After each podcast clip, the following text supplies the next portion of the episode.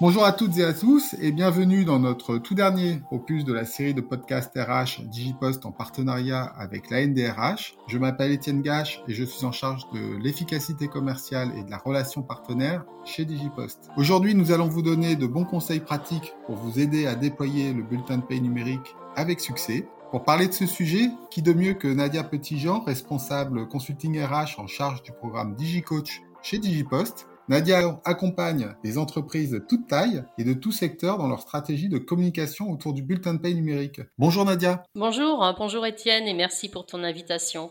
comme euh, tout projet de transformation, notamment numérique, la dématérialisation de la fiche de paie nécessite une préparation en amont et un accompagnement au changement. J'ai sélectionné pour vous cinq astuces pratiques à appliquer lors de votre déploiement pour le valoriser et optimiser l'adhésion des collaborateurs. C'est un beau programme pour nos auditeurs aujourd'hui et du coup, j'aimerais savoir si un projet de dématérialisation du bulletin de paie est un projet RH comme un autre, premier point, et puis on pourrait penser que c'est un projet euh, simple à mettre en place, un peu en mode euh, plug and play. Et toi, qu'est-ce que tu en penses? Alors, notre premier réflexe hein, serait de le considérer comme un pur projet technique, hein, d'en faire un projet simple et de penser que la dématérialisation du bulletin de paie va de soi en 2021. Or, il n'en est rien. Notre dernier livre blanc Digipost de février dernier relatif à la dématérialisation vue par les salariés en atteste. Hein. je vous y renvoie d'ailleurs. Il ne faut surtout pas minimiser les considérations humaines, les affects entourant le projet. Aussi, mon premier conseil est de le considérer certes comme une démarche numérique innovante, mais avec une forte charge émotionnelle associée. Il s'agira de ne pas le banaliser, d'adapter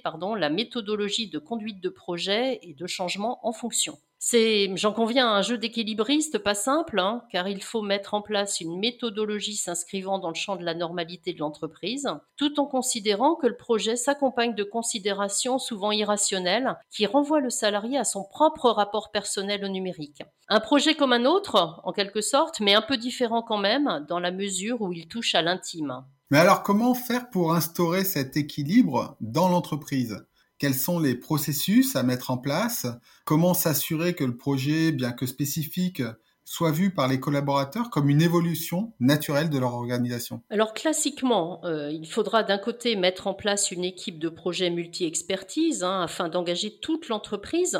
Alors la DRH, certes, la DSI, mais aussi la direction marketing, et appliquer une démarche de conduite de projet, ce à quoi je présume vous êtes tous déjà largement aguerris. Petit conseil cependant, prenez garde au planning et au calendrier. Il s'agira d'éviter toute superposition de projets impliquant votre population au risque d'une cannibalisation des projets entre eux. Mon second conseil, relatif à la conduite du projet, est qu'il faut le légitimer au regard de la transformation numérique déjà engagée dans votre entreprise ou, à défaut, de la transformation numérique en gestation dans votre organisation. C'est quand même un projet d'entreprise que vous proposez à l'ensemble de votre population. En guise de teasing, il s'agira aussi de lui donner toute la valeur qu'il mérite au regard des avantages très pratiques qu'il procure à titre personnel, des usages notamment mobile, exploitable dans sa sphère privée, une acculturation numérique également pour tous les collaborateurs. Ce sont là quelques exemples. Et peut-on dire qu'une fois qu'on a mis en place cette structure projet et que l'on a trouvé le bon positionnement, il est alors possible de passer directement à l'étape de la communication? Ou est-ce qu'il y a encore une étape intermédiaire qu'il faudra respecter à tout prix? Mon troisième conseil est de bien définir les plans de communication suivant les cibles à adresser, suivant les outils, les habitudes de communication en place et de s'assurer que la mise en place du projet respecte bien les obligations légales. Vous en avez déjà parlé d'ailleurs, Étienne, lors d'un podcast précédent avec Jérôme Gano, le correspondant RGPD chez Digipost. La dématérialisation du bulletin de paix est strictement encadrée par la loi El Khomri du 8 août 2016 et c'est d'ailleurs une chance. Il est important de s'assurer que l'on est bien en conformité avec elle. Il faudra entre autres hein, avoir statué sur les modalités de recueil et de gestion des refus des collaborateurs. C'est un élément qui peut a priori paraître anodin, mais qui peut fortement mobiliser les équipes RH en amont du déploiement. De mon point de vue, l'employeur a intérêt à orienter les salariés réfractaires dans leurs modalités d'expression de refus. Soumettre un format d'email, soumettre un formulaire de refus, même papier. Ce sont là aussi quelques exemples, ce afin de faciliter cette gestion les équipes RH. Concrètement, hein, vous l'avez bien compris en fait, l'idée ici, et c'est de bien faire en sorte de s'assurer qu'effectivement aucun coffre-fort ne sera ouvert à un salarié qui aura expressément refusé la proposition que vous faites dans les 30 jours précédant la première dématérialisation. À ce sujet, en rendez-vous client, les entreprises me posent souvent la question de l'implication des instances représentatives du personnel dans le processus. Et c'est une question tout à fait justifiée car le projet a de fortes implications sociales. Quelles sont les obligations de l'employeur à ce sujet? C'est aussi un point qu'il faut clarifier en amont. La nécessité ou non, les éventuelles modalités d'information des représentants du personnel ne sont pas expressément euh, précisées par la loi El Khomri. Cependant, l'article 2323-47 du Code de travail prévoit, et je le cite, hein, j'en suis désolée, le comité d'entreprise est informée sur les traitements automatisés de gestion du personnel et sur toutes les modifications de ceux-ci préalablement à leur introduction dans l'entreprise. Donc, on voit bien là, à l'aune de cet article, hein, que la mise en place de la dématérialisation entre dans le cadre de cette définition. Aussi, le sujet doit être porté à la connaissance des représentants du personnel afin que l'information des salariés soit largement diffusée et que les collaborateurs puissent totalement user librement de leurs droits de rétractation affirmés par la loi. Alors cette information, elle peut être effectuée par tout moyen, aucune contrainte de formalisme n'étant précisée. Une fois que nous sommes bien assurés que le processus de collecte et de gestion des refus est défini et mis en place, que les IRP ont bien été informés en amont du projet, Comment organiser la communication autour du projet de manière efficace Quels sont tes conseils à ce sujet, Nadia? Alors, j'opterais clairement hein, pour une communication répétitive, multicanale et concrète. On sous-estime en général le poids des habitudes. Or, vous l'aurez compris, avec le bulletin de paie numérique, il faut créer une nouvelle habitude associée à un besoin, une attente. Alors, ça peut être recevoir son bulletin de paie plus rapidement, de manière sécurisée, et dans certains cas, hein, comme pour le coffre-fort numérique Digipost, avoir accès à services annexes très pratiques, tels que la collecte automatique de documents. C'est la répétition pérenne de ces messages qui est clé du succès. Il faut également privilégier les supports auxquels les salariés sont habitués. Ce peuvent être des plénières, des points managériaux, des lettres d'information RH, affiches, flyers, par exemple, et utiliser les bons éléments de langage. C'est mettre en avant les avantages de la solution et toujours hein, lever les freins en matière de sécurité et de confidentialité. Et cela, vous le verrez, sur une durée plus ou moins longue, suivant le taux de dématérialisation que vous obtiendrez. La communication comme vous le voyez, commence bien avant le premier bulletin de paie numérique et continuera aussi après le déploiement de manière à convertir les indécis, voire même hein, les réfractaires du début. Et que fait-on des populations euh, moins digitales? J'ai en mémoire notre client euh, Système U, dont la part des salariés sans email professionnel est assez importante. Il nous avait indiqué alors que les avantages de la dématérialisation, comme la rapidité de réception, la délivrance garantie, la forte utilité du coffre-fort numérique et surtout son côté intuitif, avait permis de convaincre de nombreux salariés dont le quotidien professionnel n'est pas digital. Ils ont été d'ailleurs les premiers à solliciter l'entreprise pour recevoir d'autres documents RH directement dans leur coffre-fort, le digital étant euh, présent dans leur sphère personnelle. Oui, alors à ce sujet, deux choses, hein, selon moi.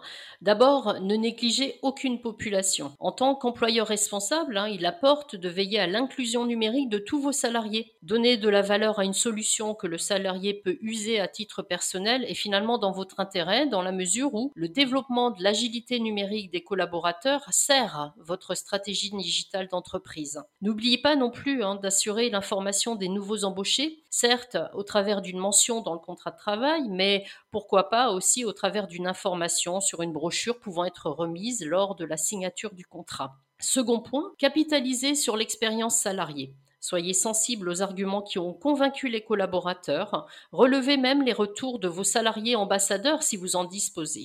Imaginons que l'entreprise ait bien déployé le bulletin de paye numérique, que la phase de transition qui implique un double flux, flux papier et flux numérique soit engagée. Peut-on se dire que le projet de dématérialisation est arrivé à sa fin? Ah, Ce serait dommage de s'arrêter là car le projet ne s'arrête pas à la première dématérialisation. Et c'est là mon dernier conseil. Soignez votre stratégie post-déploiement. La dématérialisation du bulletin de paie implique un désapprentissage, implique de casser une routine au, profit d'une autre. Pour cela, il faut du temps. Vous aurez des salariés qui auront peut-être d'emblée exprimé leur refus, mais qui peuvent, le temps passant, changer d'avis et choisir d'adhérer. Il est important de valoriser vos succès et de susciter cette réadhésion. Pour cela, concrètement, hein, programmer des communications régulières portant sur les usages de la solution, préparer une actu sur votre intranet RH, un post sur votre réseau social d'entreprise ou un article dans une newsletter, témoignage à l'appui bien sûr. Et pour vos salariés qui très rapidement à l'usage seront convaincus, il s'agira de donner toujours plus de valeur au service en massifiant les flux à expédier. Certes, le bulletin de paie, mais pourquoi pas demain le BSI, les notifications individuelles et j'en passe. Ça, par contre, c'est un autre projet à engager.